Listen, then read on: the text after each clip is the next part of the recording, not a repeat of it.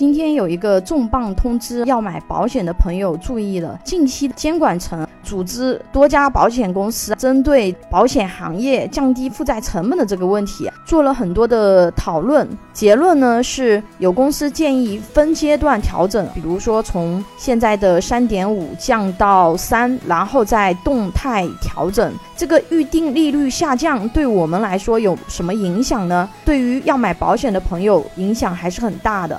冲击最大的，首先是这个储蓄型的产品，比如说增额终身寿以及一些储蓄型的年金，因为保险产品啊，很多都是跟着整个市场的这个基准利率，比如说银行定期存款以及目前市场的投资收益率去做一些定价。二零一九年的时候，也有一波停售潮，我们从四点零二五降到了三点五，那么现在又要从三点五降到三点零。甚至是二点八，那么对于我们就像存款一样，你想想，你存的这个资金收益率越来越少，对你来说是不是有影响呢？当然，保险不是银行存款，它们还是有很大的差异的。包括银行存款的利率呢，它都是单利，很多好的优质储蓄型产品，它是接近三点五的复利，那也就是说，它单利可以达到四五个点的水平，在前期到后期可以达到单利七个点、八个点，甚至。是时间如果足够久，可以达到十个点。你想想，你什么时候把钱存银行，有拿到过十个点的这个单利的这样的一个利息？那应该要在一二十年前了。所以说，这个调整对于我们要买保险的消费者来说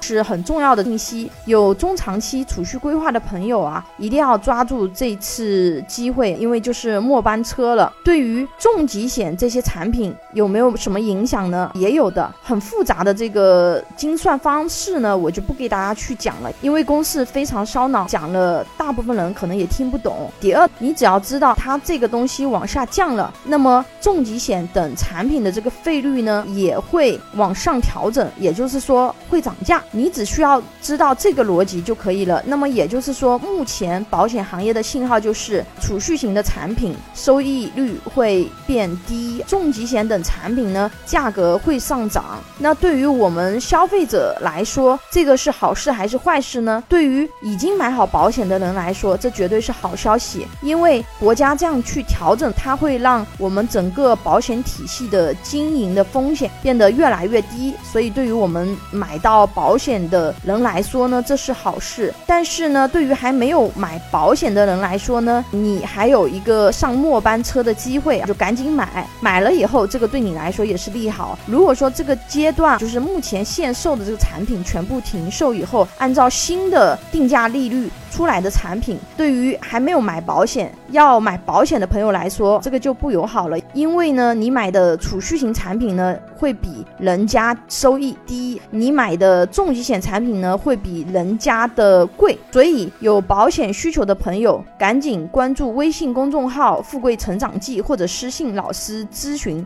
拥有一百多家保险公司产品库，可以轻松货比三家，帮助有保险需求的家庭省钱省时间。关注我教。你买对保险。